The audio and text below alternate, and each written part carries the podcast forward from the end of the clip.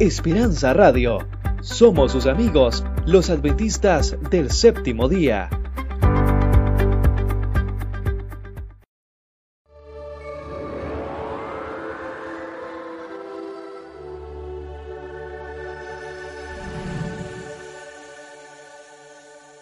La Universidad de Montemorelos presenta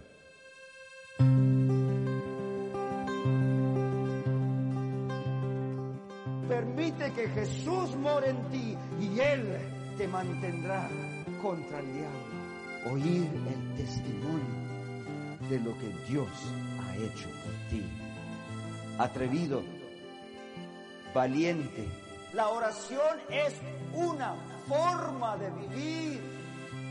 Nunca desees el poder, porque el poder corrompe. Mejor recibe la autoridad que Dios te dé entre los hombres y sé fiel con lo que Dios te da para hacer. Y así nunca serás grande, siempre serás siervo en las manos de Dios. Y cuidado cuando hay un siervo por ahí entregado a Dios, ¿eh? Al oír, nace la fe. Esta semana hemos hablado de probar que Dios es bueno.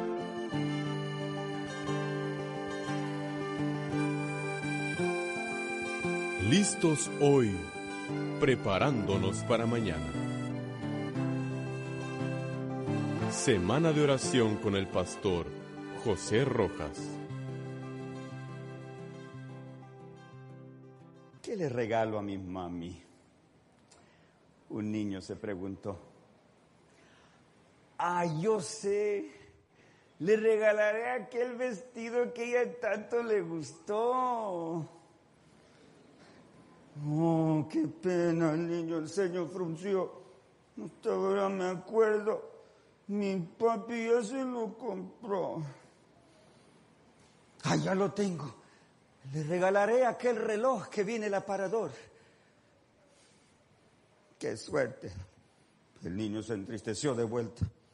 Hasta ahora me acuerdo. Mi hermano ya se lo consiguió. ¿Y ahora qué hago? El niño se preguntó. Y así pasaron las horas sin encontrar la solución. De repente la noche lo sorprendió y a casa se regresó. ¿Qué le pasa, mi hijito? La madre le preguntó. ¿Por qué viene tan apurado? Algo mal le noto yo. Ande, cuéntele a su mami si algo malo le pasó. Sentándolo en su rodilla, su carita acarició. Bueno, se lo contaré a mi mami. El niño así replicó. Quizás ella me comprenda y me dé la solución. Sabes, mami, yo no sé qué regalarte. Porque si otros me aborrecen, tú siempre estás conmigo. Ya sea si tengo duda o temor, o, si yo tengo frío, tú siempre me das tu abrigo. O, o, cuando enfermo estoy en cama, tú conmigo allí amaneces. Y, pues cuando salgo de la casa, tú pides en tu oración que Dios siempre me proteja y me dé la bendición. Dime pues ahora, mami, ¿qué puedo yo regalarte? ¿Con qué puedo compensarte este grande y tierno amor? De pronto, el niño calla y a su madre contempló. Por sus mejillas corrían dos gotas gruesas de llanto que parecían ser de sudor. Mi hijito, le dijo con tierna voz, olvida ya ese regalo, porque Dios ya me lo entregó. Porque tú, mi hijito, tú eres aquel regalo que tanto esperaba yo. Y al oír tus palabras, mi muchachito, yo sé que Dios me bendició. Oremos juntos. Inclinemos el rostro para orar. Padre Celestial, venimos a tu casa en tu nombre, no para sencillamente sentir tu presencia, para experimentarte, Señor. para verte con nuestros propios ojos esta noche. Señor, háblanos, por favor. Me vacío de mí mismo y pido que por favor me des tu Espíritu Santo. Por favor, Señor, muéstranos a Jesús. En su dulce nombre lo pedimos. Amén.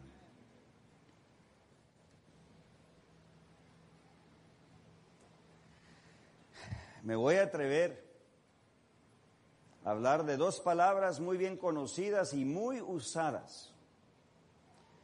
Y se van a quedar un poco, quién sabe, no sé, no estoy seguro. Quieren saber las palabras, ¿verdad?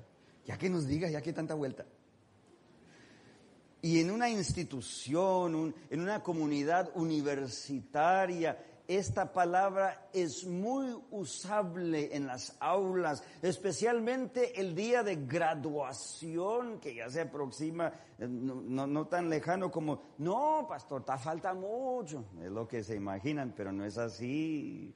Graduandos, el último año se va volando, aunque esté sangre y sangre en la clase con los exámenes. Se va así el, último año. Cuando menos piense ya andan marchando, recibiendo documentos legales. Y van a escuchar esta palabra que se usa mucho, la palabra éxito. ¿Verdad que se usa mucho? Para todo éxito. Que el éxito en el juego, que el éxito en el negocio, en el éxito en la carrera, éxito en el ministerio, éxito. Esta noche no me atrevo a cambiar la definición de palabras en el diccionario. Escuchen cuidadosamente lo que voy a decir. No quiero cambiar la definición ni que le tengan miedo a decir una palabra. Lo que quisiéramos en el nombre del Señor esta noche es atacar una actitud con el uso de estas palabras. Estamos hablando esta noche no de definición, sino de la actitud, la inclinación del corazón. Éxito. Había una pareja, no en este país ni en aquel del norte, pero en otro país, que enseñaban la clase cómo tener un matrimonio de éxito. ¿Verdad que han oído de esas clases? Quizás hayan asistido a una. ¿Cómo tener un matrimonio de éxito? Acabaron divorciados en seis meses. Los que enseñaban la clase. Quiero tomar el cursillo. ¿Y cómo están los esposos? No, ya no son esposos. Pero que el éxito. Me confundí mucho. Comencé a estudiar esta palabra y su uso. La palabra no es mala. Es nuestra actitud con el uso del éxito. Por ejemplo, para que haya un juego de fútbol, va a haber éxito con cuál equipo? El que gana tuvo éxito y el otro, ¿qué le pasó? Pues fracasó, pobrecito. Y se va a la casa el equipo muy triste porque ensayaron, algunos hasta se lavaron los dientes y de todos modos perdieron. Qué feo es perder. Algunos argumentan, no, pero hay que aprender a ganar y perder en la vida, sí o sí. Es cierto.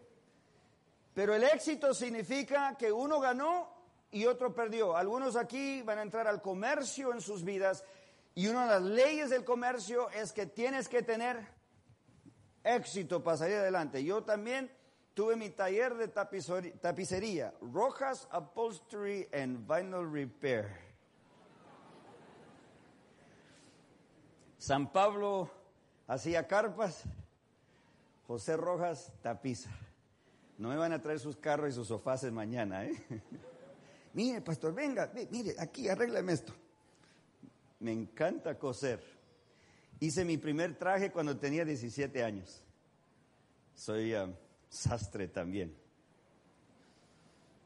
Y, y así me fui descubriendo que en el negocio, si no tienes éxito, vas a acabar cerrando las puertas. El fracaso en el negocio es muy doloroso, ¿verdad que sí? Así que si vas a entrar al comercio, tú tienes que tener éxito. Pero te va a interesar la segunda palabra, hasta no llegamos a esa. Éxito, éxito, éxito. Tal, a tal punto ha llegado esto del éxito que me molesta.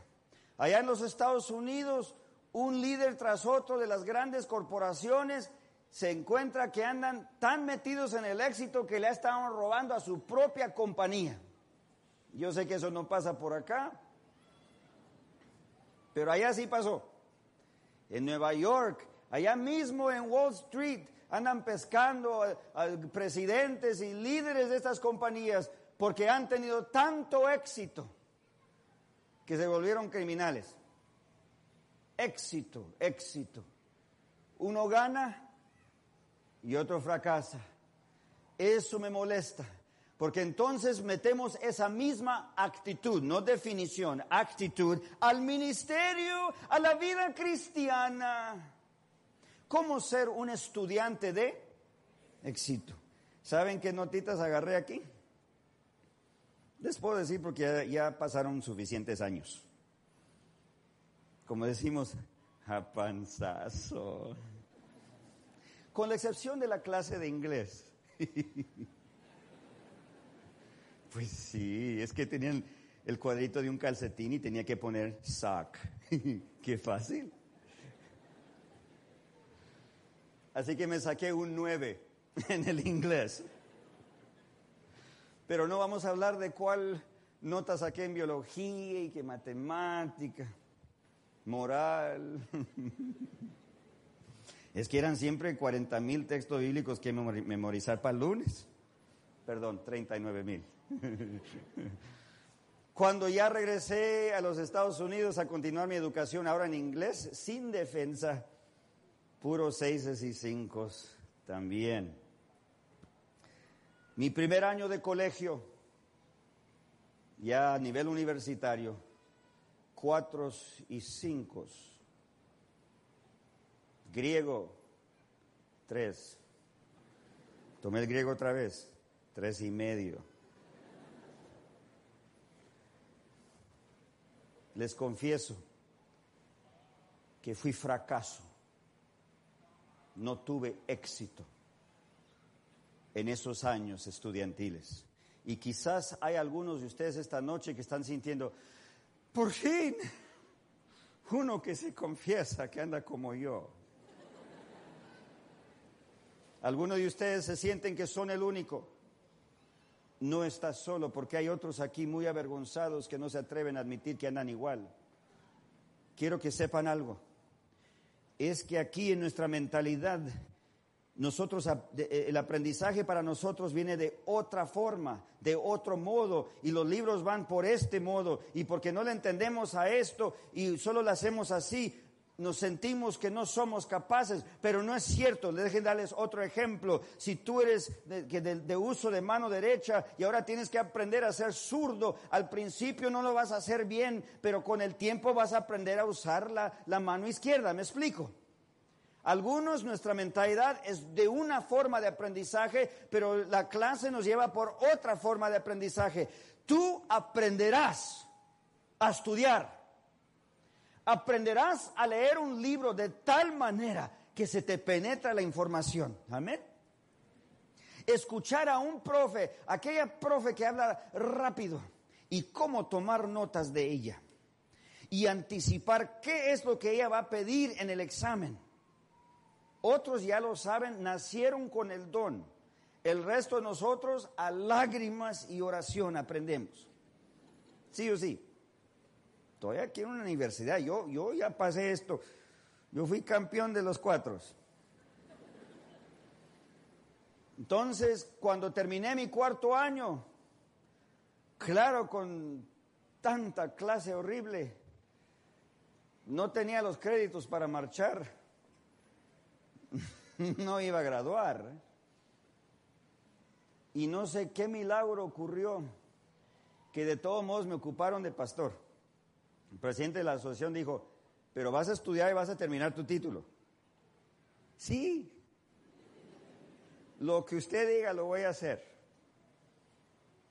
Entonces pasaron cinco años en el ministerio, bendito sea Dios, un mínimo de 80 almas por año bautizadas, plantamos tres iglesias, el Señor bendijo y al final de ese tiempo nunca me quisieron ordenar.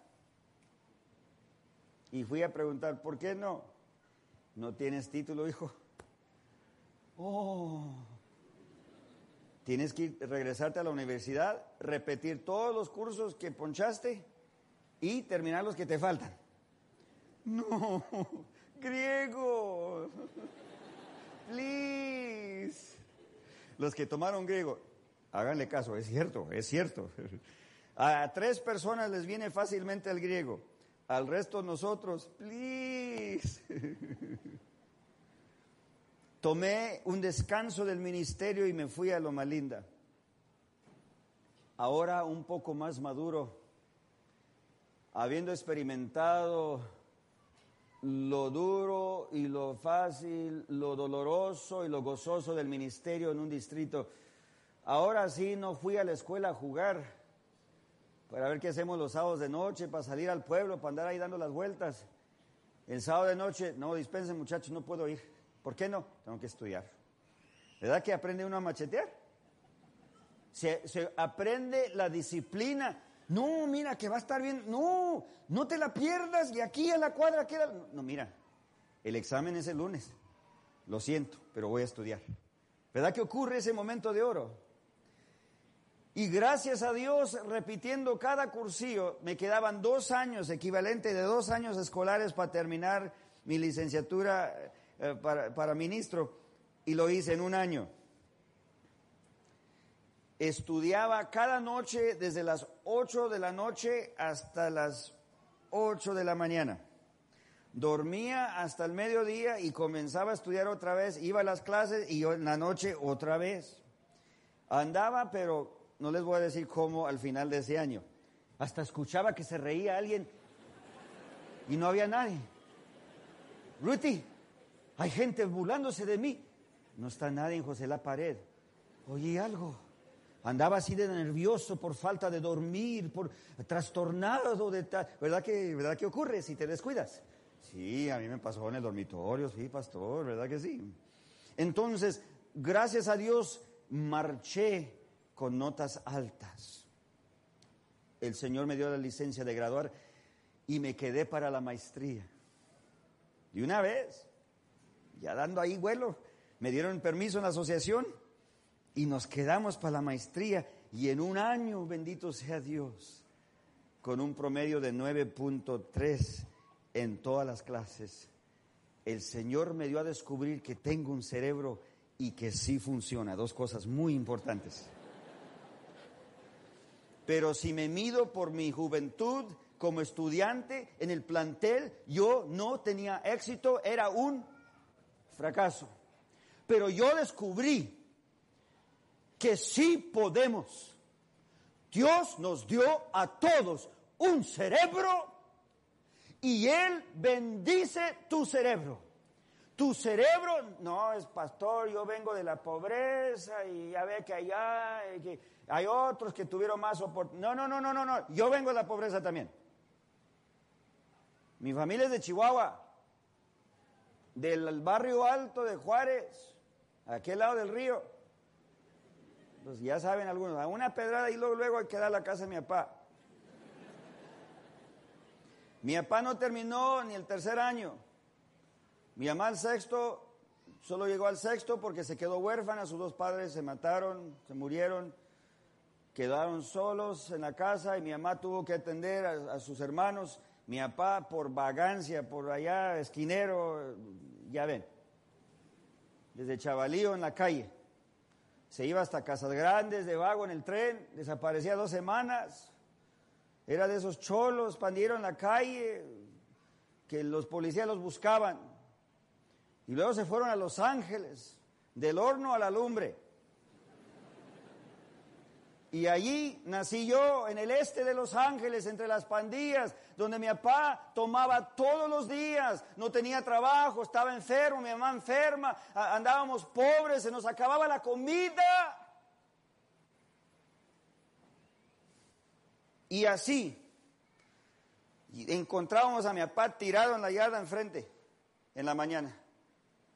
Mamá, parece que se murió mi papi. ¿Qué pasa, mijo? Está tirado allá afuera y hay rocío, está remojado allí tirado en el, está afuera, el mismo perro, ni el perro se le acerca. Salió mi mamá corriendo, Luis, Luis. Ah, pobrecito mi papá, ahí lo dejaron porque estaba tan borracho que no podía manejar el carro, pues lo raiteaban a la casa, y lo dejaban tirado en la yarda, ahí amanecía mi papi tirado. Yo me crié con un papi borracho que le pegaba a mi mamá tres, cuatro veces a la semana. Así que para mí, yo también podría decirle a mi maestro, y les voy a decir cómo estuvo la confesión cuando mi, mi, consejero me, me, trajo, por, José, ¿por qué estás sacando notas tan malas? Que creen que le dije al profe, porque soy mexicano. Es cierto, es lo que yo le dije. Es que nosotros los pobres a veces ya llegamos a tener una autoestima tan baja que en realidad creemos que la pobreza equivale incapacidad para aprender. Permítanme recordarles que nuestros héroes en México la gran mayoría de ellos vinieron de raíces de las más sencillas de la pobreza. Tú tienes un cerebro y Dios te lo bendice y tú aprenderás. Y tú tienes un futuro más allá de lo que te has imaginado. Cuando yo estudié aquí en la Carlota, yo no me imaginaba mi futuro, pero yo doy gracias a Dios que Él sí tenía planes para mí. Pregúntenle a los que andaban aquí cuando anduve yo estudiando aquí por el semestre que pasé en Montemorelos antes de enfermarme y me mandaron a casa. Era yo el más calladito, vergonzoso, que no respondía con sino. ¿Cómo está, hijo? Bien. ¿Necesitas ayuda? No. ¿Tienes hambre? Sí. Ahí está el comedor. Yo así era muy calmado, muy vergonzoso, yo no hablaba mucho, era tímido, pero es que no era mi personalidad así, es que yo andaba con una autoestima tan baja que yo no creía que haría algo de sustancia en mi vida y como tú crees, así serás.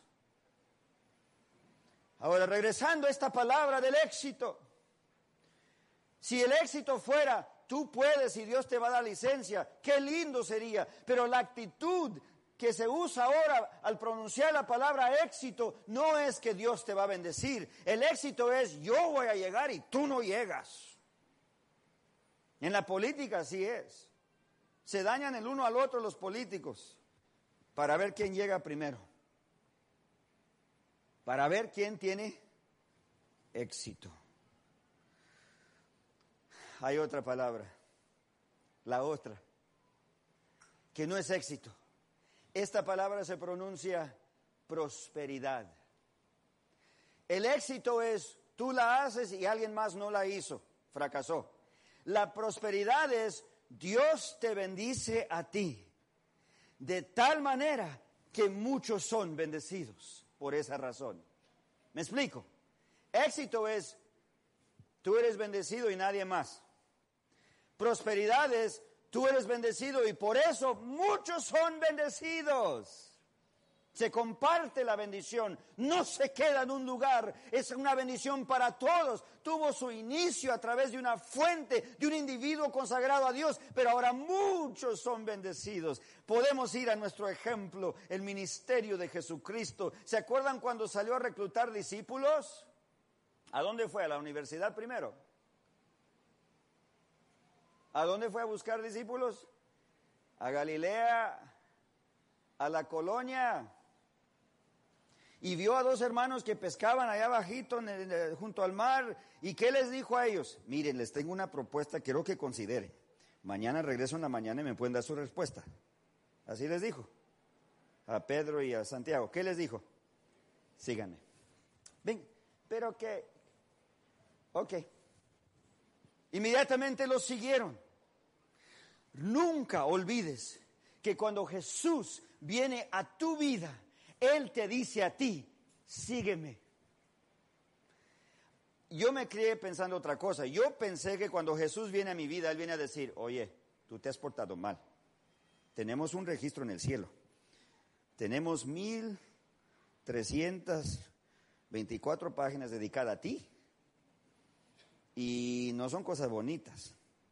Es lo que yo pensé que Jesús hacía cuando llegaba a mi vida. No, hermanos.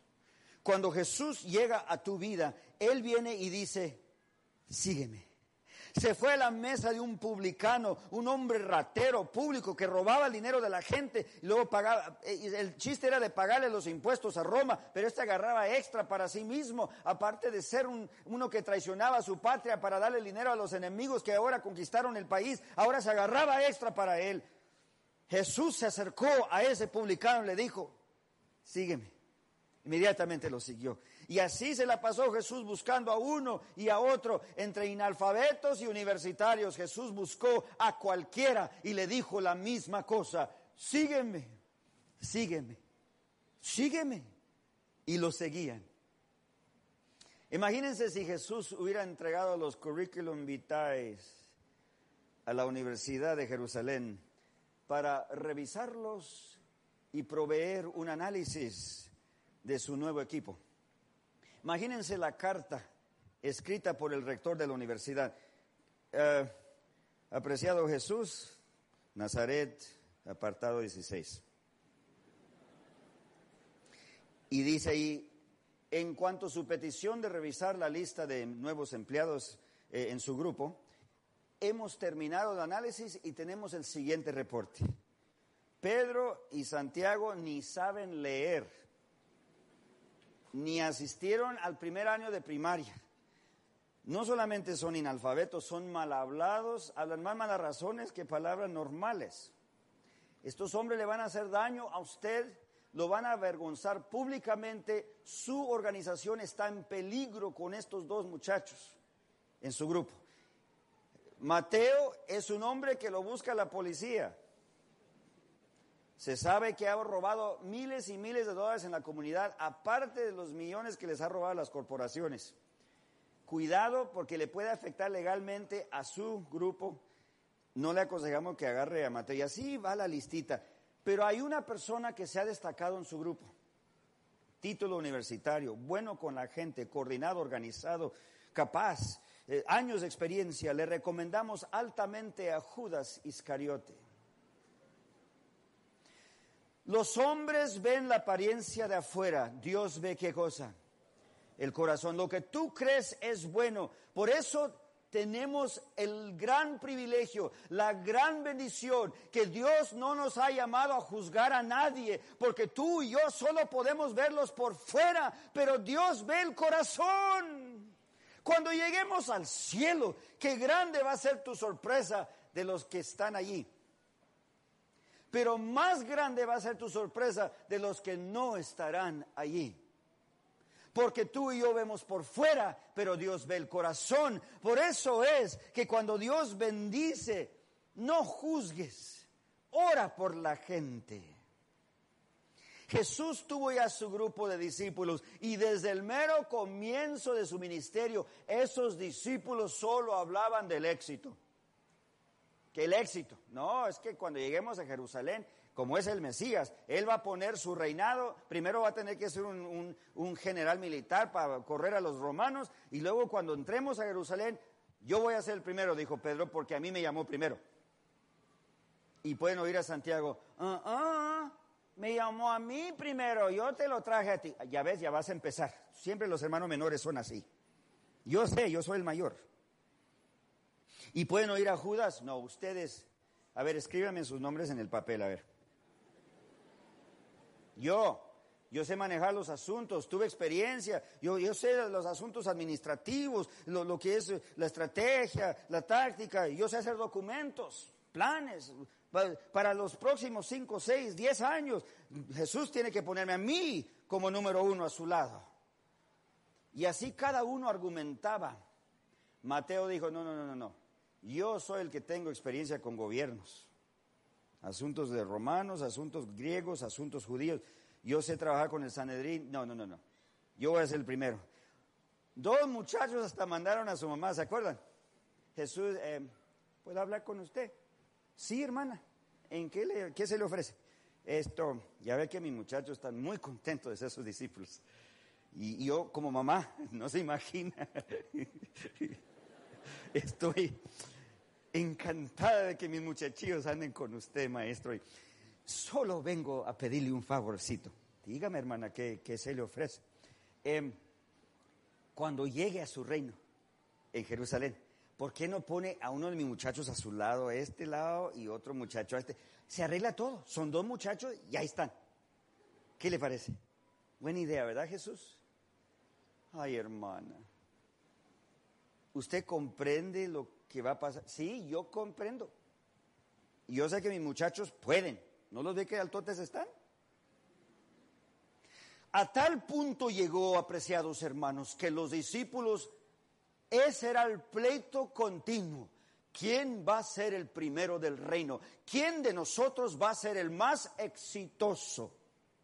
éxito, éxito. Ahora somos discípulos. Y cuando Jesús les entregó su Espíritu Santo y les dijo, váyanse de dos en dos, a pueblo a pueblo, y en mi nombre lanzarán demonios, en mi nombre sanarán al enfermo, en mi nombre predicarán, en mi nombre bautizarán, y salieron dotados del Espíritu Santo. Y así como Jesús pronunció, milagros seguían a los discípulos, grandes prodigios y maravillas, poderosos sermones.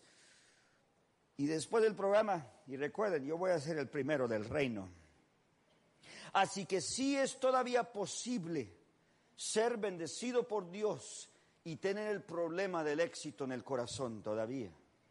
Porque recuerden que la santificación es un proceso de la vida, un proceso de crecimiento en la cual Jesús te da victoria sobre el pecado paso a paso, a paso, a paso. Y algunos se tardan en la victoria sobre el deseo del éxito. Y para todo quieren ser lo primero, o lo más importante, o la encargada, o la persona que tiene la última palabra. Éxito, éxito. Y los demás que fracasan al cabo es culpa de ellos. Los discípulos, puro pelearse. ¿Cómo se ha de haber sentido Jesús? Algunos dicen, ay, pero ¿Cómo pudieron ser los discípulos así? Si yo hubiese estado allí, yo hubiera hecho caso, yo le hubiera obedecido a Jesús. Hermanos y hermanas, aquí está Jesús con nosotros. ¿Le estás haciendo caso? ¿Por qué hablas de allá en todo aquel entonces? Todavía está Jesús con nosotros. ¿Le estás haciendo caso? ¿Le estás obedeciendo? Cuidado en juzgar y condenar a los pobres doce discípulos, porque creo que ellos reflejan lo que pasa ahora. Porque me parece que somos tan humanos como ellos fueron, ¿sí o sí? Váyanse fijando que estos discípulos sí amaban a Jesús. El problema queda en que no miraban nada malo en esa actividad de desear tener éxito sobre el otro, hablando de la actitud, no de la palabra la actitud del éxito, yo gano y tú pierdes.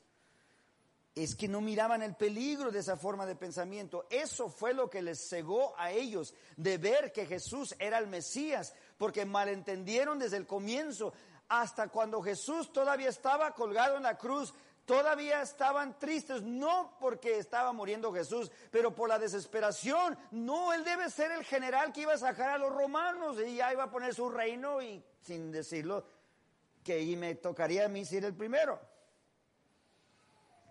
Fue tan pronunciado el problema y la dificultad de estos hombres que en la ocasión que Jesús, ¿se acuerdan que levantó a Lázaro de entre los muertos? Ya tenía cuatro días Lázaro de sepultado. La última vez que Jesús había levantado a un muerto en público, la muchachita de Jairo, cuando todos eh, eh, estaban llorando, les digo, ¿por qué lloran? La muchacha no está muerta, sino duerme. Y cuando la levantó de los muertos, Jesús mismo le dijo a la gente, eh, es que está dormida. Y eso es lo que los, sacerdotes dijeron. Él mismo dijo que estaba dormida. Así que no levantó una muerta. Él, ¿verdad que tú estuviste presente? Sí, él dijo que estaba dormida.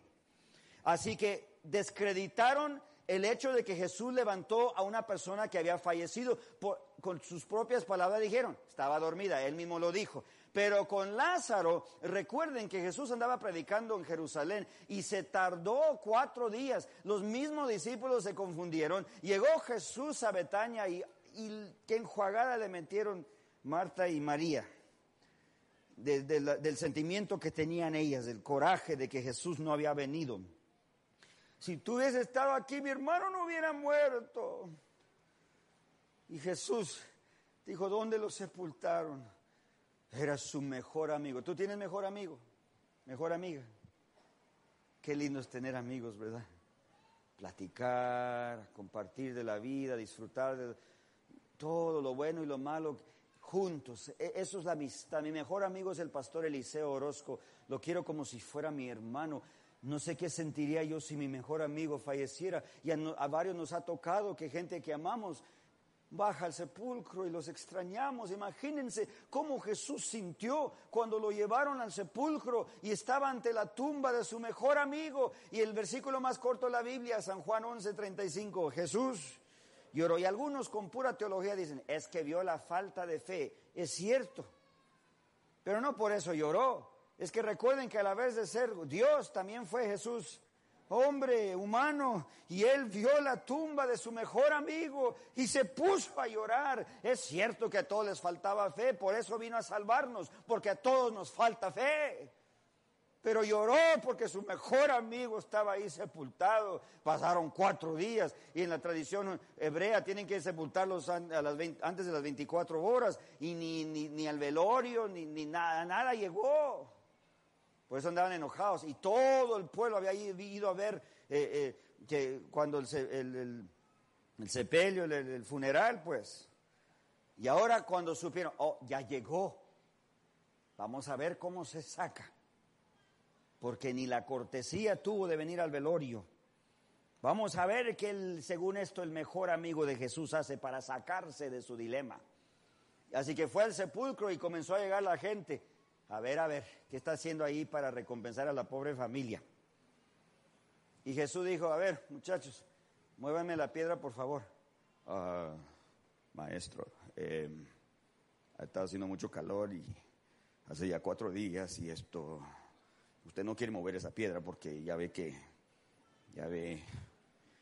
Muévanme la piedra, por maestro, es que va a oler feo, y ya no hay cómo decirle. Muévanmela, por favor. La vez pasada, no lloren porque no está muerta, sino. Ok, ahora, ahora va a quitar toda la duda. Muevan la piedra. Uh, háganse todos para atrás, dijeron los discípulos.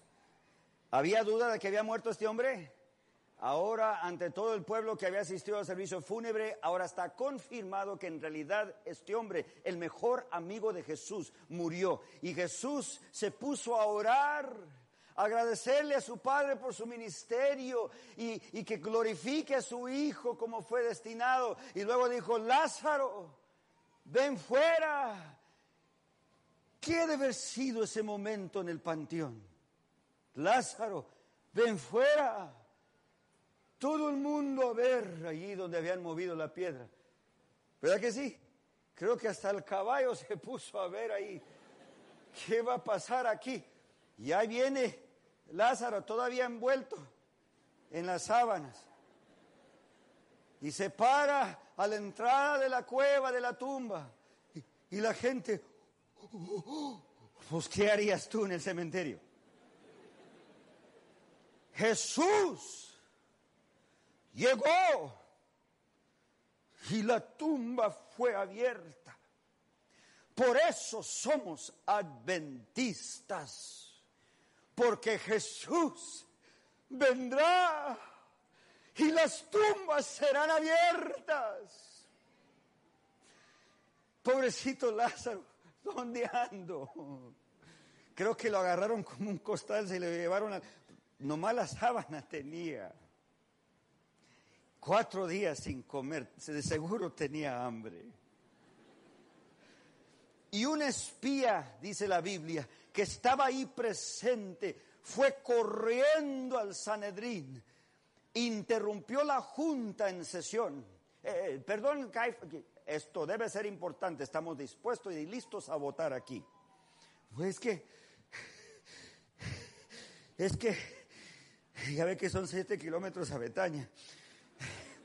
Esto, es que ya llegó Jesús a Betania. ¡Ay! Y supimos, es un dilema muy grande para él. Va a ser provechoso políticamente que no llegó a tiempo para sepultar a su mejor. No, no, no. No me oyó. Es que ya llegó. Eh, todo eso era antes de que llegara. Pero ya llegó. Entonces, para eso nos interrumpiste el voto. No, no, no, no, no, no entiende es que ya llegó.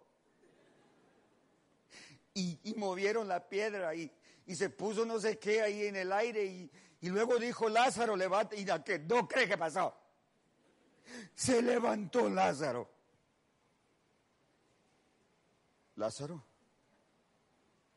No olvídate del voto. Lázaro, el que murió.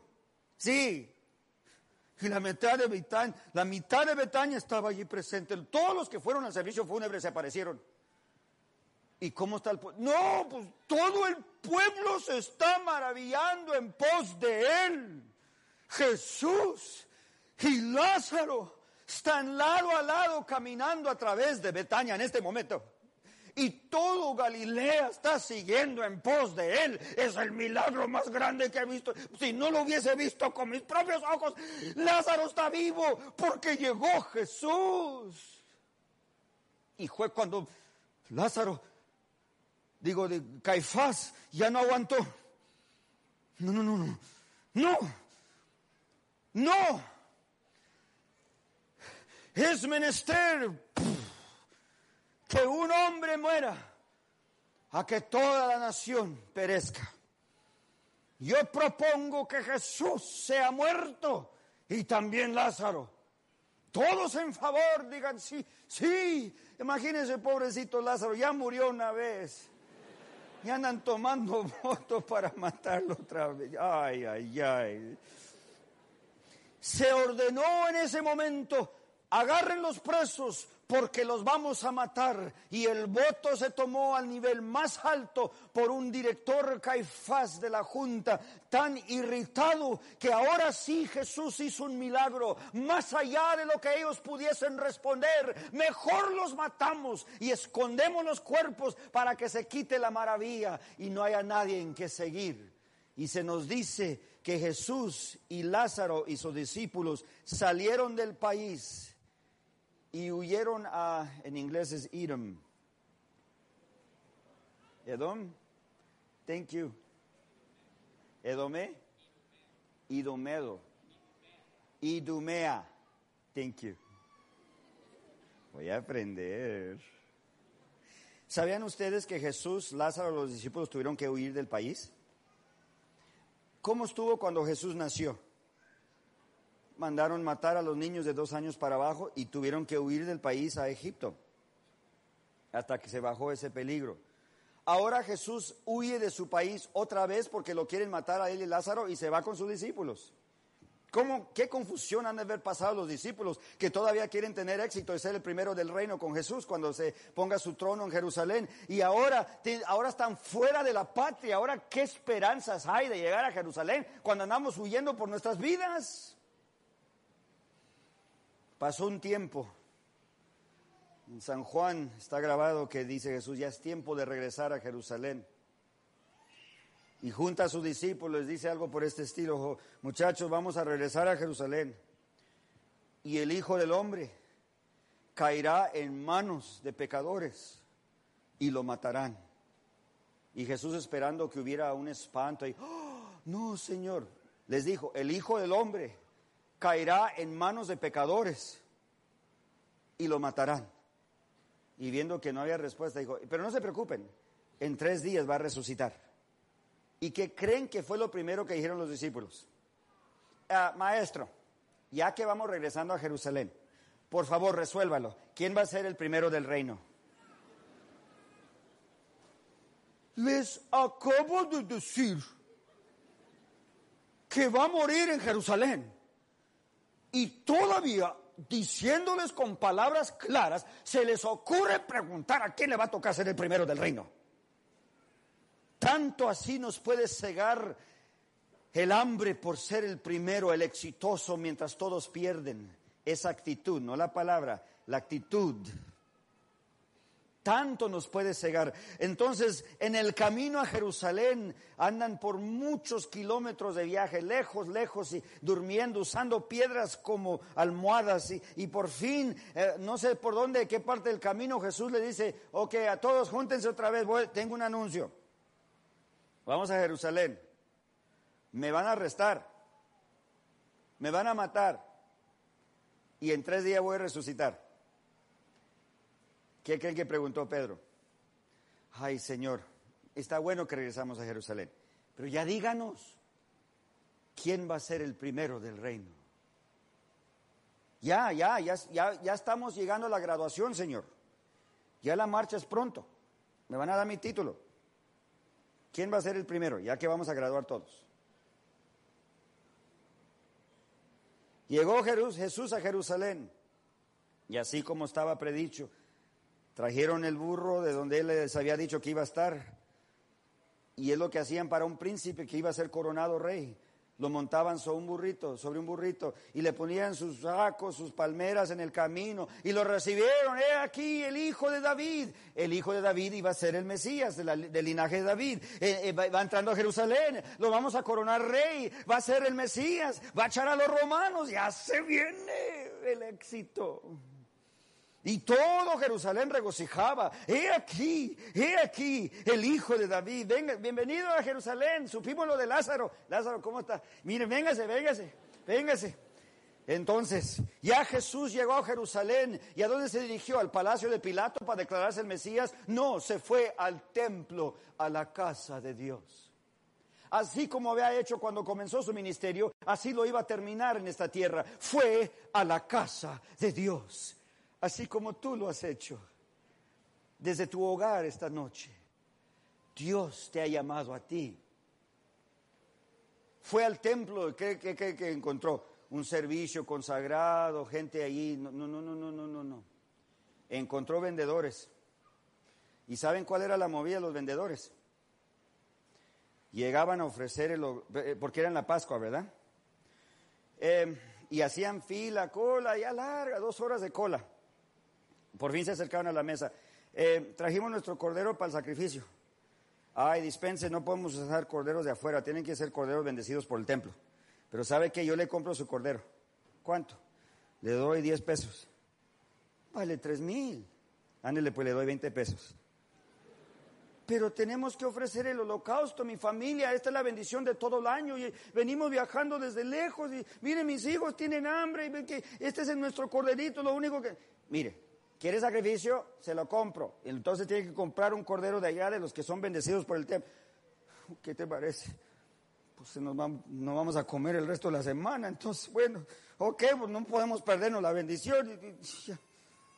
Mientras él iba caminando, ahí iban corriendo con su corderito para acá. Llegaba la esta es la mesa y, hicieron cola, dos horas más. Por fin, esto, venimos a comprar un cordero bendecido por el templo porque mi familia vino a ofrecer el holocausto para que Dios nos perdone nuestros pecados todo este año.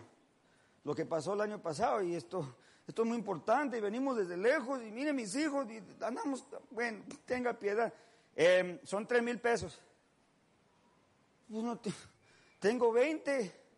No, no, esto, aquí, mire, lo siento, pero ya ve que el, templo y el, el, servicio sagrado, pero, pero le vendo una paloma por 50 pesos. Pero ya su corderito andaba allí. No lo miraban porque ya andaba entre los otros que habían agarrado.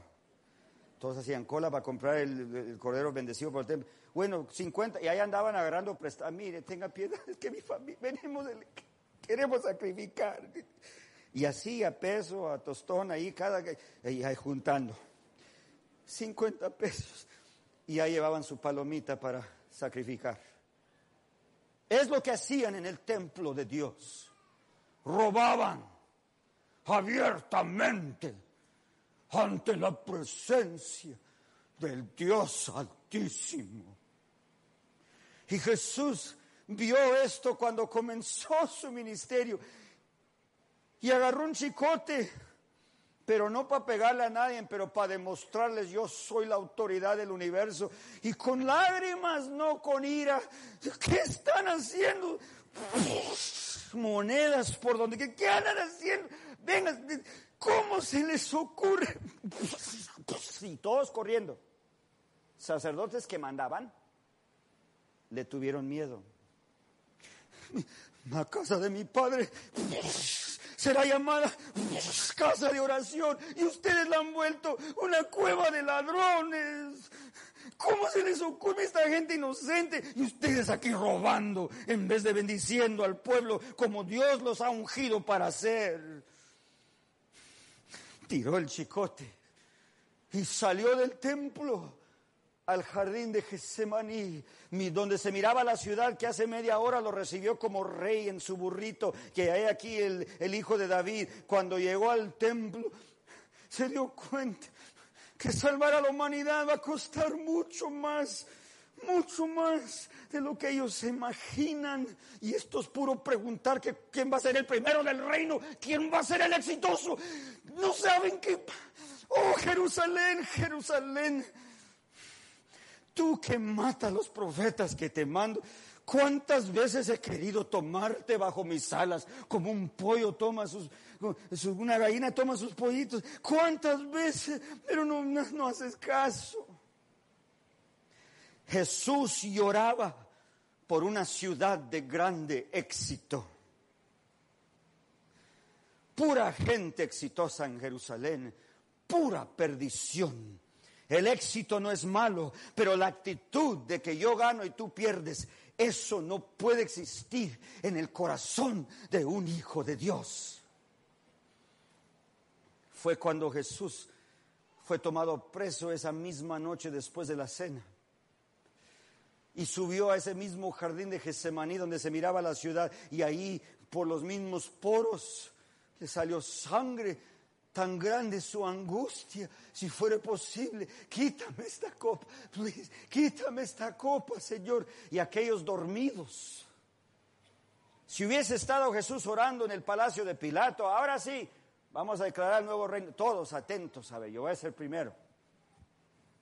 Pero allá en Getsemaní, el Hijo de Dios, la razón por la cual el coro del cielo canta, acá sufriendo, pidiendo que orasen por él, se quedaron dormidos dos veces y por fin vinieron, lo agarraron preso a Jesús, no se defendió, no se resistió y cuando con horror los discípulos se dieron cuenta, este no se va a salvar a sí mismo, cada quien huyó, agarró por su lado y Jesús fue llevado al Sanedrín, a la casa del sacerdote, y ahí lo condenaron, según ellos, con falsos testigos, y ahí comenzaron a golpearlo.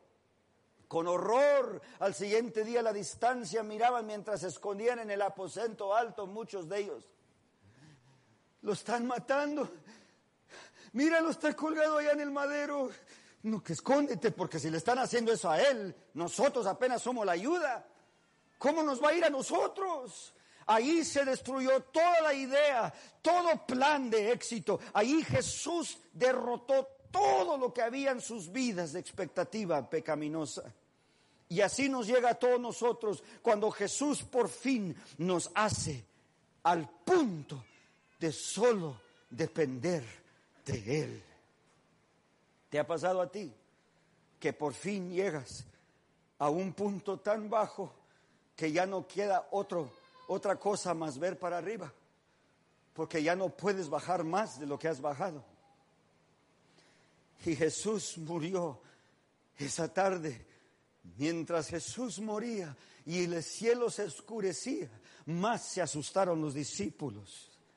Entonces se escondieron el sábado más largo de sus vidas ¿Qué vamos a hacer? ¿Qué vamos a hacer? Ya se murió el maestro, ya no va a ser el general, ya no va a sacar a los romanos, ya no puedo ser el primero del reino, ya se acabó todo ese argumento. ¿Qué ahora qué hacemos? Nos van a buscar a nosotros, nos van a hacer daño. Oh Señor, ¿qué vamos a hacer? ¿Qué vamos a hacer? Y así pasó el sábado, y así amaneciendo el domingo hubo un terremoto. ¿Qué fue? ¿Qué fue? ¿Tuve un sueño? No. Así tembló ayer cuando murió Jesús. ¿Qué está pasando? Y al rato vino María ya, llegaron los soldados, ya llegaron, nadie se somete. No, es aquella. María, dile que se... No, que, que andamos molestando ahorita. No, no, quiere vernos. Ábranme. Ya sé que andan ahí. Cuando te estén buscando, hermano, date por vencido.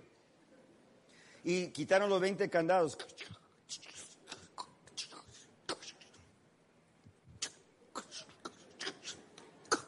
Eh, ¿Qué quieres? No andamos ahorita para andar visitando. No, yo también andaba con usted, como ustedes. Lo vi. Ahorita lo vi a Jesús. Está vivo. Está vivo, lo vi. Y él me dijo que venga y les diga. Y que si lo quiere ver. Mira, María, sabemos que también andas traumada. No, no, no, no, no, no, no, no, no, no, no. No, no, no, no, no, no, no, no. Me saques que eso. Yo lo vi. Lo vi. Jesús está vivo. Y los discípulos salieron dos corriendo, Pedro y Juan. Llegaron y el sepulcro vacío. Regresaron, no lo encontramos. Pero eso sí que ya no está allí su cuerpo. Oh no, ¿hasta dónde llegué? Dos de los muchachos dijeron, ¿saben qué? Nos vamos. Nosotros vivimos en Emaús. Y ya, ya, ya, dos cansados. Mejor nos vamos a ir a esconder allá en la casa. Y ya, ya ven que los tacos de mi mamá mejor para estos momentos difíciles. Y se fueron los dos muchachos. Y esa noche, todavía encerrados ahí en el aposento alto, en el mismo lugar donde habían cenado con Jesús, el jueves de noche, de repente escuchan, ahora sí llegaron los soldados. ¿Pueden ver cómo la gente que espera ser exitosa se asusta para todo? Porque si no gano, es que he fracasado. Cuando tienes la actitud de éxito, no la palabra, sino la actitud, vives con el susto de que siempre vas a fracasar. Y por no, son los dos discípulos, andan. a ver qué quieren, no que se habían regresado a Emaús. Entonces se les abre. Eh, ¿Qué hacen aquí ustedes? Déjenos entrar. Cierra la puerta. ¿Está vivo? Diles, no, yo también vine corriendo. A ver, dejen alcanzar el... es que íbamos tristes así como ustedes, ¿verdad? Íbamos por el camino y, y estos nos íbamos pues llorando, pues íbamos desesperados. Entonces el extraño nos comenzó a hablar y no es cierto que nuestros corazones ardían dentro de nosotros mientras nos abría las escrituras y nos, camina, nos, nos platicaba por el camino y nos explicó que el Mesías había de venir y vivir con nosotros, morir por nosotros, resucitar por nosotros, ir al cielo a construir un lugar por nosotros y regresar por nosotros y llevarnos a la salvación. Entonces, se fue rápido el tiempo porque la plática estuvo tan tremenda mientras nos explicaba todas las profecías de la Biblia acerca del Mesías. Por fin llegamos a Emaús y lo convivimos para que se quede a comer con nosotros. Aceptó y cuando ya llegamos a la mesa le pedimos que él ofreciera la oración por los alimentos y cuando levantó las manos para orar, nuestros ojos fueron abiertos y vimos las cicatrices en sus manos. Era Jesús. Pasamos la tarde con Jesús. María tenía razón. Está vivo. Tomás dijo, al menos de que yo toque los agujeros de sus manos, sus pies, yo no voy a creer. Haz tú lo que quieras, Tomás. Nosotros pasamos la tarde con él. Y de repente oyen ellos, paz sea vosotros. Esa voz conocida, la puerta todavía cerradita, todos los candados en su lugar. Era Jesús que pasó por la puerta cerrada. Señor. ¿Y a quién se dirigió Jesús? Tomás, ven para acá, mi hijo. Ven para acá. Mira. Maestro. No, no, no. No termina. Mira, mira. Mira. Oh, oh, maestro. Una más. Vente, vente. Ay, maestro mi rey y mi Dios. Tomás, ven para acá. Me dices eso porque me has visto. Bienaventurado el que cree, aunque no me haya visto. Y así cada discípulo, redarguido por su falta de fe, esperaba su turno. Señor, ¿se imaginan Pedro? Acerca del jueves de noche cuando lo negué. Mire, déjeme explicar cómo estuvo la cosa. Yo te perdono, Pedro. Bueno, si quieren verme otra vez, váyanse a Galilea. Y en Galilea pasaron 40 días más con el Jesús resucitado. Y no solo los doce discípulos, los once, perdón, llegaron muchos más discípulos que creían en Jesús, casi 500 por ahí así alrededor de ese número, llegaron a estar con Jesús en el mar de Galilea. Y ahí Jesús les habló de cómo ser prosperados. Les dijo, júntense a orar, perdónense los pecados los unos a los otros y pidan por el poder del Espíritu Santo. He aquí les os daré mi consolador y en mi nombre harán prodigios y milagros, lanzarán demonios y predicarán. Gobernadores, palacios, también los maltratarán. Ustedes van, muchos de ustedes van a morir por mi nombre. Otros van a vivir, pero ser fieles, porque el que es fiel hasta el fin será salvo. Unos 500 lo escucharon decir eso pero en el día de Pentecostés menos de la mitad llegaron al aposento alto. Imagínense, menos de la mitad que escucharon a un Jesús resucitado al mar de Galilea por 40 días, todavía la mitad llegaron solamente, aún estando con el Jesús resucitado. Y ahí se perdonaron sus culpas los unos a los otros. ¿Verdad que hablamos de eso ayer? ¿Se han perdonado sus culpas? Bueno, pues Estoy pensándolo. Ya no lo pienses. Atrévete.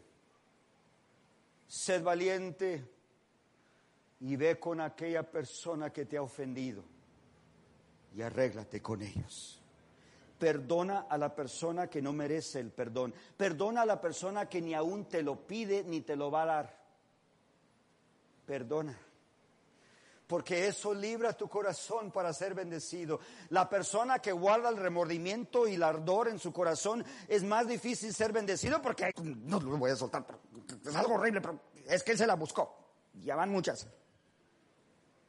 Dios quiere que tu corazón sea libre para que te bendiga más de lo que te imaginas.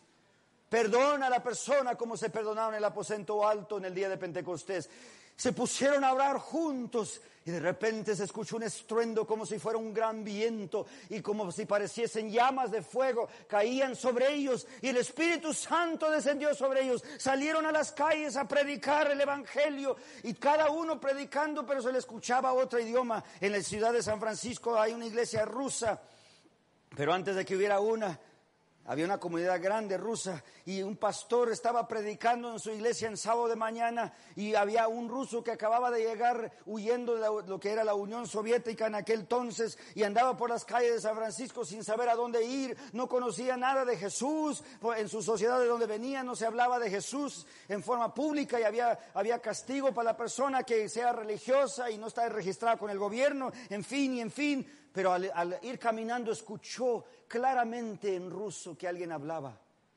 Se acercó y la puerta de la iglesia estaba abierta y miró que había un hombre ahí hablando en ruso, pues ah, por fin me entendí con alguien. Entró al templo y escuchó un sermonazo en el nombre de Jesús que predicaba ese pastor americano. Y él se conmovió tanto que quiso platicar con el pastor después del servicio y cuando el pastor andaba despidiendo a la gente, se le acercó y le habló en ruso agradeciéndole por tan tremendo tema que él jamás había sabido que no era religión, era Jesús el que cambiaba la vida. Y no le entendió el pastor. Uh, excuse me, I don't understand what you're saying. Eh, eh, quiso decirle, me gustó lo que dijo. Y el americano no le entendía. El Señor escuchó ruso el americano predicaba en inglés. El poder del Espíritu Santo puede hacer cualquier milagro, hermanos y hermanas. Eso es ser prosperado, que Dios te bendice a ti tanto que otros son bendecidos. Si tú eres exitoso, te va bien a ti, qué bueno. ¿Y a mí qué?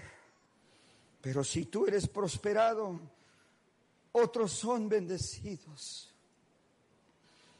Yo quiero que Dios nos prospere, que Dios nos lleve más allá de lo que es un título solamente, que Dios nos, nos lleve más allá de lo que es un buen trabajo solamente. Hasta ahora en mi vida no he podido ni comenzar a planificar mi carrera. No le diga a nadie, ¿no? Que un secreto entre nosotros. Cada vez que hago planes para mi carrera, yo salí de la secundaria, no iba a ir al, colegio y no iba a ir a ninguna otra parte y puse mi taller de tapicería y tuve éxito. Me fue bien. Andábamos muy ocupados contando. Fue cuando Dios me llamó al colegio para andar ahí ponchando las clases. Porque no sabía yo todavía cómo estudiar. Yo le decía a Dios, ¿por qué me sacaste de mi taller para meterme aquí a sufrir en la escuela? ¿Verdad que has hecho esa oración tú también? Pero Dios tenía un plan. Yo, mi plan de carrera era tapicería. El plan de Dios para mí era el ministerio. Pero aún en el colegio me metí para estudiar para profesor, porque es una buena carrera también. Los que estudian educación me van a decir lo mismo. Yo iba a ser profesor. Bien bonito cuando le dicen profe, ¿verdad? Profe. Suena bonito. Pero Dios me echó a un distrito cuando menos pensé, a los 19 años ya estaba pastoreando. Tuve que cambiar mi, mi, eh, enfoque de estudio a teología, a religión, y no quería ser pastor, pero Dios sí quiso. Y entonces entramos al ministerio y así es como Dios nunca me deja planificar mi carrera. Él sencillamente me guía donde debo ir. Y yo sé en mi testimonio de mis raíces sencillas. Y doy gracias a Dios que allá mis padres viven, no, ya no viven en Los Ángeles, ya se fueron al norte porque mi papá tiene tan malos los pulmones que ya le andaban el humo de Los Ángeles. Están allá en una reservación india, en, en el norte de California, a 130 millas más para allá de San Francisco. Y esto, allá está una casita chiquititita y les chocaron el carro el otro día, así que andan a pie y en un perrito flaco allá afuera. ¿Verdad? Doy gracias a Dios que mis raíces siguen siendo las mismas humildes raíces que Dios me ha bendecido en tener. Y doy gracias a Dios que no tengo que planificar tanto, sino consagrarme a las direcciones que Él me guía. Si tú vas hacia el comercio, conságrate a Dios hacia el comercio. Si tú vas a la medicina, a la enfermería, conságrate a Dios para el sanamiento del cuerpo humano. Si tú vas al ministerio, conságrate a Dios a la obra y a ver a dónde te lleva, pero a la obra, nunca perder tu corazón de la obra. Si tú vas a hacer cualquier otra carrera, cualquier otro oficio, conságrate a Dios y Él te guiará a donde debes de ir. No hay puestos grandes, no hay puestos chiquitos, no hay puestos elevados, no hay puestos menores, solo hay hijos de Dios que hacen su voluntad y Dios los bendice dice donde están. Y si Dios los prospera, entonces mucha gente es bendecida. Así es como la obra de Dios se terminará. Gente que se perdona las faltas los unos a los otros, se ponen a orar juntos, piden por el Espíritu Santo, Dios los bendice. Eso es la descripción de la lluvia tardía. Gracias a Dios que no depende de carreras, depende de corazones. La carrera te da una ventaja para entrar a lugares, a sitios de importancia. Pero la carrera en sí no es lo que te ayuda, es el poder del Espíritu Santo. Tiene razón lo que digo esta noche. Segunda de Crónicas, capítulo 20, versículo 20. Segunda de Crónicas 20, 20 dice, para los que no están seguros, casi al comienzo, Segunda de Crónicas 20:20, yo sé que esta semana pasada se leyó toda la Biblia aquí. Esa gente ya lo tienen en mano. Segunda de Crónicas, capítulo 20, versículo 20, y dice lo siguiente.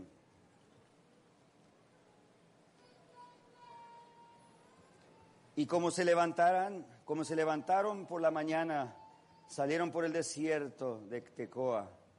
Y mientras ellos salían, Josafat, estando en pie, dijo, Oídme Judá y moradores de Jerusalén, que dice allí, creed a Jehová vuestro Dios y seréis seguros, creed a sus profetas y seréis prosperados. En la traducción del hebreo también hay otra sugerencia para Jeremías, capítulo 29, versículo 11. Jeremías 29, 11.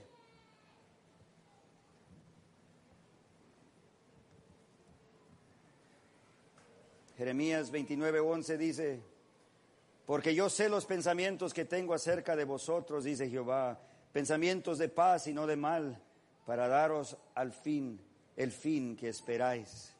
¿Sabe lo que puede traducirse también para decir en otras versiones está?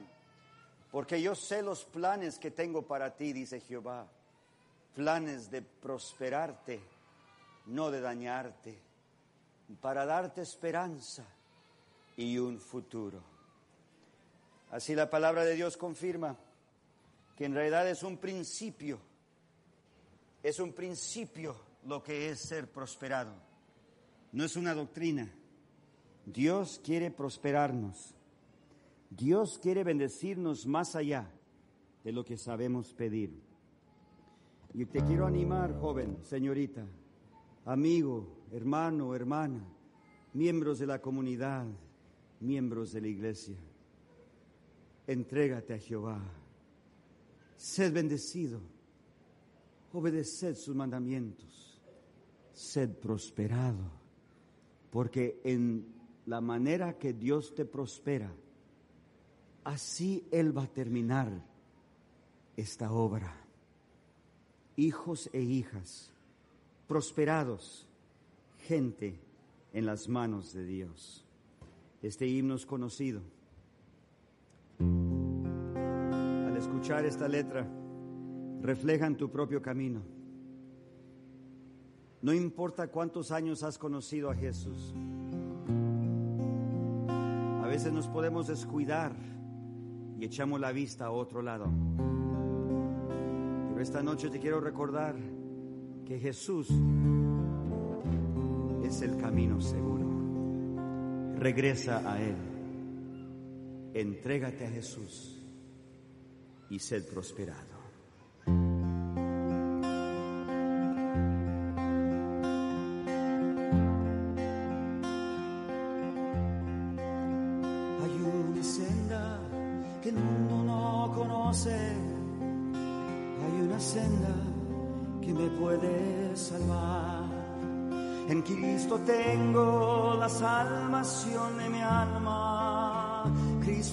Senda que me puede salvar.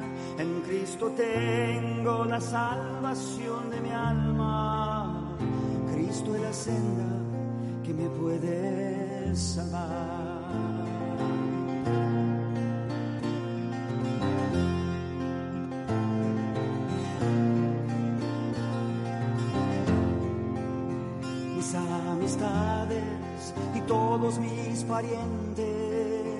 Fueron las gentes que yo relacioné. Me aborrecieron por causa de su nombre cuando supieron que a Cristo me entregué. Me aborrecieron por causa de su nombre cuando supieron que a Cristo me entregué.